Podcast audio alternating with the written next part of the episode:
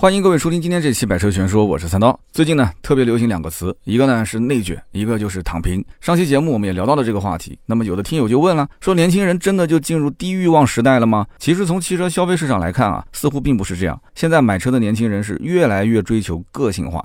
那么今天这期节目呢，就跟大家来一起聊一聊，现在的年轻人到底喜欢什么样的车型？现在的很多消费者啊，他的预算有限，但是想法很多，所以基本上只有国产车型可以满足他们的需求。那么很多的年轻人没有经历过自主品牌刚起步的阶段，所以他们对于很多年前国产品牌各种抄袭啊、各种逆向研发啊，体会并不是很深。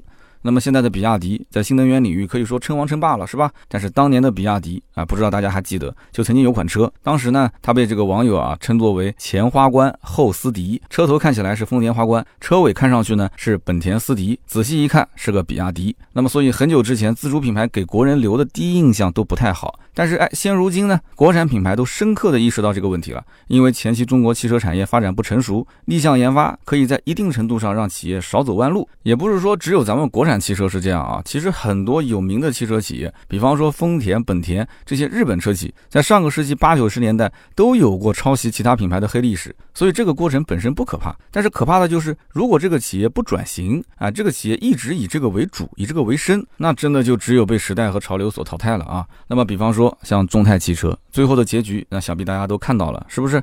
所以呢，很多的自主品牌啊，意识到了这个问题之后，在通过合资和收购啊，吸收了西方汽车技术的同时呢，投入了大量的资金，加强自主研发，才有了今天国产车百花齐放的盛世场景。那么国潮现在已经是渐渐成为了大的趋势。那比方说最近几年很火的国产性能车领克零三加，那么现在呢已经成为很多年轻人啊可以说是首选的第一款性能车。再比方说新能源车当中，像比亚迪的汉 EV 啊、秦 PLUS DM-i 呀，还有像五菱宏光 mini EV 这些车，他们呢要不就是设计很出色，要不就是在性能方面啊有自己的一些特点，所以在市场上就打出了一片天地。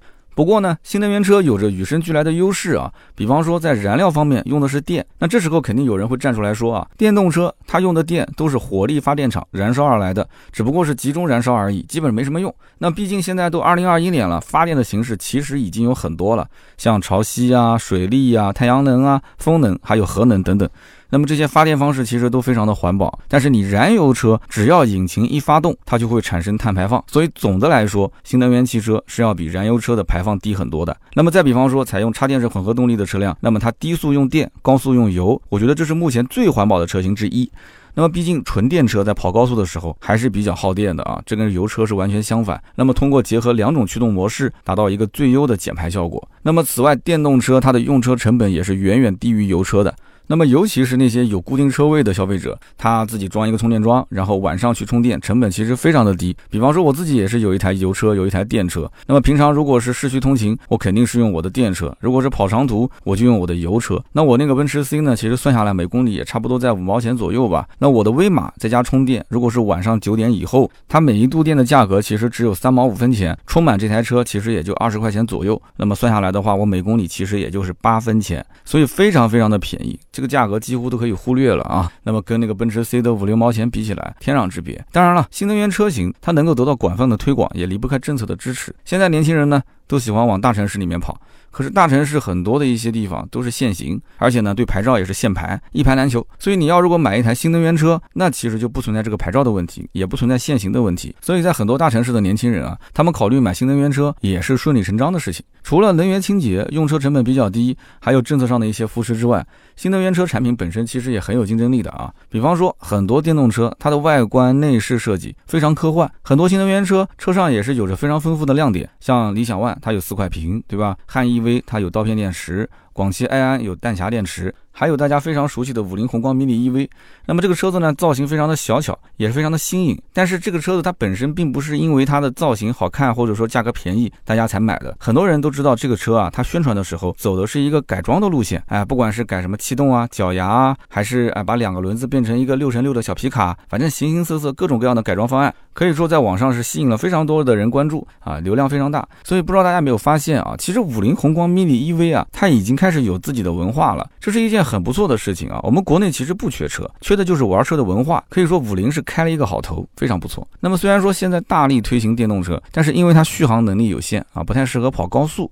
而且呢，要是自驾游的话，充电确实很费时间，不太方便，所以导致它的用车场景比较单一。基本上大多数的人买回来只是作为市区的一个代步。那就像我五一出去玩，我从南京到安吉，如果说我要开那台电动车威马去的话，那么我一脚电门开到安吉，我的续航里程基本上就剩不了多少了。晚上一定要去充电，但是酒店呢它是没有充电桩的，所以我要在附近找充电桩，然后充一夜，第二天一早我再去拿车，很累很麻烦，而且最后你算下来，其实也没有省多少的成本。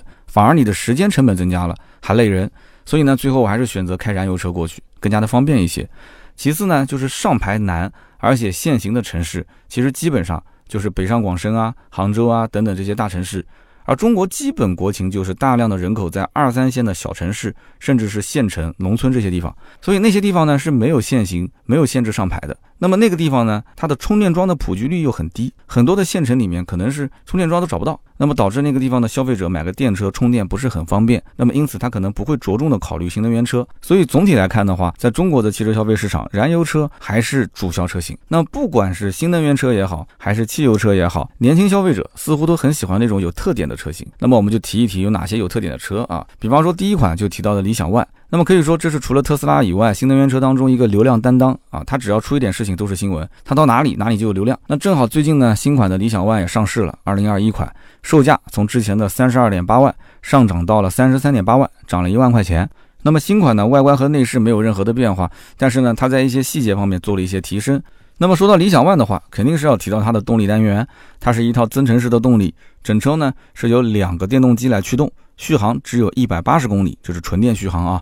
它的这个续航里程其实只比五菱宏光 mini EV 多了十公里而已。那么此外呢，它还有一台 1.2T 的东安三缸的发动机。如果它的电池包没电的时候呢，可以靠这个发动机来发电。但是呢，这个发动机要加九十五号汽油，你受得了吗？所以它的动力技术其实是比较老旧的。现在呢，其实很少有车企用这样的一个增程式了。但是不得不说，理想 ONE 啊，它一方面是可以上绿牌，它可以解决很多大城市里面牌照的问题啊，包括限行的问题。其实单是这一点，已经让很多人觉得还不错，对吧？省了一个牌照啊，就不用考虑限行。那么从另外一个角度来看的话，这台车子虽然说动力单元它的技术比较老旧一些。但是这个车本身它还是有些特点的。首先，它是五米长的车身。那么先来看看它的竞品，和它价格相同的特斯拉 Model Y 只有四点七五米，未来的 ES 六四点八五米，那么也只有未来的 ES 八它的车长超过了五米。但是这个超过五米的车呢，价格也是快到五十万了。所以在尺寸上，理想 ONE 在三十多万的一个新能源车里面，它确实有一定的优势。对吧？再加上外观呢，看上去方方正正的造型，前后都是贯穿式的大灯，也是很讨国人的喜欢，四平八稳，对吧？不懂车的人第一眼看上去觉得很高级，他觉得说，哎，以为这台车呢要花大几十万，结果发现，哎，只要三十多万就可以买到了，还是挺划算的。还有一点就是它整个内饰，这是它一大亮点啊，就是在理想 ONE 之前，很多人就没有想过在副驾驶那个地方会出现屏幕。那么之前有些人见过，也只不过是一个非常非常小的屏幕，也只能显示，比方说车速啊、转速啊这些基本的功能。而且这些功能最早也只是在一些超跑或者是性能车上，比方说奥迪的一些性能车啊，比方说像法拉利的 FF 这种车型上，但是它也就是在副驾驶配了一块小屏幕而已。但是你再看理想 ONE，嚯，这个车直接给你副驾驶配了一个大屏幕，而且这个屏幕呢，不是说只是简单的功能，你是可以单独的看视频啊，通过它的免费流量来看视频。那么这样一来的话，这块屏幕就给副驾驶甚至后排的同行的人员就提供了很好的一个娱乐性嘛，大家就不用带 iPad 了，上车直接可以看电影了，是不是？那么还有就是它的内饰用料比较足，配置也比较高，那确实是适合自驾出行啊。很多人看到这个车觉得很香，所以理想 ONE 这个车啊，它是优点跟缺点都非常明显的一个车型。喜欢的人是真的喜欢，因为它满足了自己各方面的需求。但是不喜欢的人一听到说是增程式，就直接放弃了。所以它真的是一款专门给大城市的消费者啊，限牌、限购、限行，然后呢又需要这样一个空间、这样一个配置的消费者量身打造的车型。那么我们说完了意见比较两极分化的理想 ONE 之后，我们再说一说大家比较公认的哎小巧，然后呢也是特别有意思的一款车，五菱的国民神车啊，宏光 mini EV。那么这款车我之前也是特意拍了一个视频，大家如果感兴趣，也可以到全网各个视频网站搜“百车全说”看一看。那么这款车最大的亮点就它是一辆车，这话怎么说呢？它是一辆能上牌。不限行的机动车，它能够挡风遮雨，高配车型还有空调。当然了，也不是说这个车除了能开，什么配置也没有。那么像电动车窗啊、液晶仪表啊，还有像单喇叭音箱这些，它都是有的。哎，是不是听起来还不错？最主要、最主要就是你看一下它的价格，只有两。两点八八万到三点八八万，相当相当便宜，而且它还是可以省掉购置税的，对不对？所以这个车的价格等于你就是买 BBA 的一个购置税的价格。这个车子呢，又是小巧灵活的车身，走街串巷、买菜接孩子的利器。那么神车虽然是神车，但是也不代表它没有缺点。就像我之前说的那样，就是宏光 mini EV 它只是一辆车，它只是能够为你挡风遮雨，仅此而已。那这个时候可能有人就要开始跟我抬杠了，说三万块钱你还想要它有什么呢？是吧？当然三万块钱它毕竟也是一台车啊，那是台车的话，你不能连安全气囊都没有，是不是？之前是没有安全气囊的，哎，但是新款 mini EV 是配备了安全气囊，那说明五菱还是很愿意听大众的想法的。那么这台车呢，你也不能指望它有什么车身稳定系统了，有个 ABS 就不错了，是吧？但是我觉得其实这些可以有啊，可以把什么电动车窗啊，那甚至把音响啊、液晶仪表啊这些都去掉，其实都没有关系。你给我有个 ESP，对吧？安全毕竟是第一位的。那么这台车呢，虽然车身只有两个门，但是它有四个座位，这也是让很多人比较心里安慰的地方。就是这台车子呢，它空间也还行。那么一旦如果是后排坐上人之后呢，它后备箱就没有什么空间可言。所以说你到底是放东西还是载人，这个你一定要想清楚，因为你后排只要坐人，你的后备箱连一个书包都塞不进去。所以开这个车呢，你要如果日常去接孩子的话，那这个书包可能就要孩子自己抱着了，是吧？是不是有点尴尬？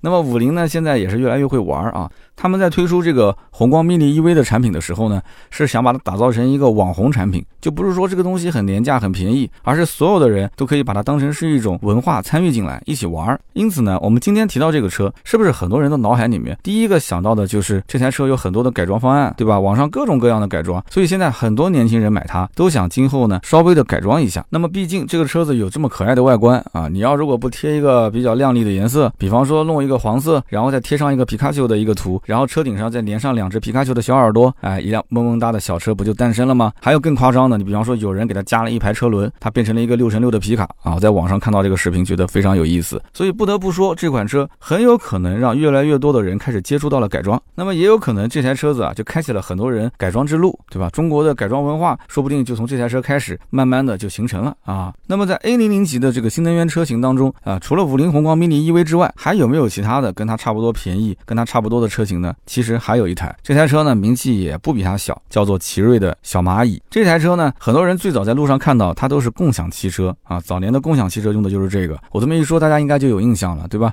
这个车子很有意思，它的外观风格和五菱宏光的 mini EV 啊可以说是截然不同。这台车的前脸看上去确实像一只蚂蚁啊，它的色彩搭配呢，呃，比宏光 mini EV 还要更大胆一些，它可选的颜色非常多。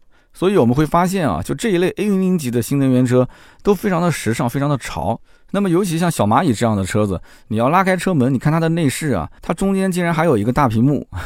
相比迷你 EV 呢，空间方面其实也更充裕一些。后排坐人的情况下，后备箱空间还是可以用的。那么放下几个小孩的书包都是没有问题的。所以你不要以为啊，小蚂蚁真的小，小蚂蚁是不用抱书包的啊，接孩子书包可以放后备箱。不过呢，这个小蚂蚁啊，它相对应的价格确实也比宏光迷你 EV 要贵一些。它的车价呢是六点六八万起售，这个价格几乎是宏光迷你 EV 的两倍。虽然说这个车呢有安全气囊，有车身稳定系统，还有不错的空间和质感，但是面对这个价格和这个品牌，呃，我相信它的销量啊，确实是比不过宏光 mini EV 的。那么说完了这几款热度很高的新能源车，我们再来说一说另一款很有特点的车型，那就是比亚迪的汉。比亚迪汉呢有好几个不同的版本啊，我们今天只说它的纯电版，也就是汉 EV。如果提到比亚迪汉 EV 的话，我们得先说一说比亚迪这个品牌，毕竟这个品牌是做电池起家的，现在它的刀片电池技术可以说是世界闻名的啊。那么之前它的车型外观设计是超了丰田，那么如今丰田在使用比亚迪的刀片电池，我不知道大家知不知道这件事情。所以你说这个时代是不是变了？那么说到比亚迪的汉 EV 呢，除了结合中西文化的设计，那么非常有辨识度的外观和内饰之外，还有什么？需要了解的，那肯定就是它的性能表现，尤其是它的双电机四驱的版本，百公里加速三点九秒，那么可以说妥妥是一个扮猪吃老虎的车型啊，走在路上好像是人畜无害的样子。哎，谁能想到这台车加速度能近四秒呢？它是个性能车。那么也正是因为这台车的品牌是比亚迪，再加上它的售价要二十七万多，所以呢，别人问你说你花了快三十万买了一台车，你是什么车呀？你说我买的是比亚迪的汉 EV，那么很多人就觉得不太理解，说你花了三十万买个比亚迪是吧？确实这个感觉很。不一样啊。因为很多人可能会觉得说，如果我有个二十多万，我可能更多是买一个宝马的三缸车，即使是三缸它也香，因为它卖的确实非常好。但是宝马现在有一些车型三缸开始停产了啊，比方说宝马 X1 的三缸就已经正式停产了。所以呢，这个比亚迪的汉 EV 车子确实不错，其实我觉得定价也是相对合理的。但是目前来讲没有什么优惠，我也是希望啊，后期它能有更多的优惠。那么这样一来的话，它的销量肯定会越来越好，是吧？还是值得购买的。那么说完了新能源车，我们再说两款很有意思的油车。我只要一提这两台车的名字，大家第一个想到的肯定就是年轻时尚的外形，年轻时尚的车主。那什么车呢？第一款就是本田的飞度。本田飞度啊，新款其实上市也很久了，那么不再是之前的那个超跑 GK5 了。之前的消费主力都是男孩子，买回来之后呢，都要进行改装，都说哎，它跟超跑思域一样，不改不如推下海。那么我们说回正题，虽然说本田的死忠粉丝都觉得说新飞度不好看，但是它的设计呢更加符合大众化。啊，比方说它的外观设计更加的年轻，双色车身的一个外观的设计呢，就更加的显得有亮点了，更加的讨这些女孩子的喜欢了。那么作为一款 A 零级的车，它的空间呢也是灵活多变，对吧？那个本田讲究的就是机械最小化，空间最大化，坐在里面感觉很宽裕。那么最主要就是它的品牌啊，本田的这个品牌力还是非常非常强的。但是新飞度的缺点也很明显，就是本田也开始玩减配。很多一些我们认为应该有的配置，它甚至到中高配都没有。比方说像无钥匙进入啊这些，我们日常都能用得到的功能，它只有顶配才会有。那不光是舒适性，包括它的安全性也是给减配了，这是非常不应该的。比方说，呃，现在倒车雷达都没有，全系还是个鼓刹，也不是说鼓刹不好啊，这么小的一款车确实也够用了。但是毕竟它之前用的是盘式刹车，很明显它是为了省成本才配的鼓刹。那么再有就是它内饰非常的老旧，万年不变。那么相比于它的外观啊，坐进车内之后，你很容易是劝退有一些对于内饰啊配置比较在意的用户，是吧？那么同样不变的还有就是它的发动机，一点五升自然吸气的发动机，用的还是上一代的技术，没有任何的改变。不过呢，毕竟是十来万块钱的车，又挂着个本田的标。那么也不能对它的性能和操控有太高的要求。如果说你要有的话，那这车肯定不适合你。那你要如果预算能再多一些的话，要不出门左拐看看隔壁的马自达。马自达这个车呢，嗯，基本上你再加个两万吧，十二万多，基本可以买到它一个入门版本啊，马自达三的昂克赛拉。那么新车呢是去年刚上市的啊，就是一个标标准准的 A 级车。那么在颜值方面，确实比老款看起来呢是更加的精致了一些。特别是它车尾四个小圆灯啊，这个设计非常的勾人。在我的身边呢，就遇到过这样一个情况啊，有一个朋友呢想买一个操控性比较好的车，他的预算呢相对有限啊，买不到 1.5T 的思域。一开始呢想过渡一下，买个飞度啊，过渡买飞度。结果呢，他看到本田的相关的一些文章，发现这个飞度啊也开始跟大众一样学起了减配，所以他觉得没有任何意义，他就觉得说还不如再加点钱，直接就上马自达的昂克赛拉。所以呢，最终就买了一个新款的昂克赛拉，开了几个月下来，发现哎挺好啊，心里美滋滋啊。是不是？他还说幸好当年没有去买飞度哈。那么昂克赛拉这个车呢，它动力这一块确实没得说，而且马自达其实在整体的操控性方面啊，创世蓝天技术，动力强，油耗省，是它的一个亮点。它的发动机、变速箱反应都非常的积极啊，你只要深踩油门，动力说有就有，整个过程啊，应该说非常的流畅，操控性也很不错。所以昂克赛拉在这个级别里面，应该讲它的卖点非常突出啊。那么同时它的缺点也非常非常的明显，比方说。它的空间就比较小，对吧？后排空间一眼就能看得出来，比同级对手都要小。还有就是配置相对比较低，马自达始终不舍得给大家太多的一些丰富的配置。那么内饰呢，比起同级别来讲的话，看上去相对比较的简陋，所以这些缺点也是很多人放弃它的原因。不过呢，这个车型啊，通过一次又一次的改款，现在最新的这一代的产品，应该说比以前老款配置要丰富很多，而且内饰的设计也要年轻很多。那么昂克赛拉这个车呢，还有一个特点，就是它的顶配跟其他的配置发动机不一样，它顶配配的是一个压燃发动机，价格呢当然也是非常的昂贵啊，是十八点九九万，妥妥的就是一台 B 级车的价格了。所以说那款顶配的车型在普通消费者眼中不仅仅贵，也看不出好像有什么特点啊，动力也没有提升多少，对吧？最大马力一百八十匹，也就比普通版多了二十二匹马力，价格却要贵了两万多，等于说一匹马力一千块。当然了，除了马自达的忠实铁粉，没有几个人会花个二十多万买一台昂克赛拉。但是铁粉才知道这个压燃到底厉害在什么地方。那么最后呢，我们再说一说我们今天提到的这些车型，那怎么去买它呢？买车的方式跟方法。现在的年轻人呢，他不喜欢去 4S 店一趟又一趟的去砍价，那么越简单越好。如果能在 App 上面直接下单，然后像快递一样送到我们家楼下，那是最好。那么如今社会啊，也是高度的智能化。自从有了网购之后，大家呢都是足不出户就可以通过手机买到心仪的东西。那么随着科技的发展呢，买车也是一样的。想要像网购一样啊，在网上一键下单去买车，不再是梦想。比方说，现在很多新能源车，它的线上销售模式。啊，它都是通过这种官网下单啊，下载一个 app，然后直接点一点就可以了。然后从生产到物流，再到门店去提车，整个过程你在这个订单上都是可以看得见的啊，非常简单，直接到店刷卡走人。那么这样的一个模式有什么优点呢？显而易见啊，这个模式非常新颖，它是顺应时代的潮流。买车的步骤呢是非常的简单，一键下单，然后提车走人，就像网购一样，在网上下单，然后去取个快递，没什么两样，也不存在还要跟经销商讨价还价的过程。那么同时，每台车的价格是公开透明的，这是大家觉得最舒服的地方。它不像一般经销商，呃，你要去到这家店跟他谈一谈，价格能不能再低一点啊？那家店呢，价格能不能再更低一点？就不存在说为了便宜啊，要去到本地，再去到外地，甚至去到外省，到各种经销商去比价，然后再去异地购买。那么也不存在有些 4S 店那种，就是强制你去消费，比方说捆绑买装潢啊，捆绑选装啊，或者是捆绑贷款啊。那么说到选装，肯定要提保时捷。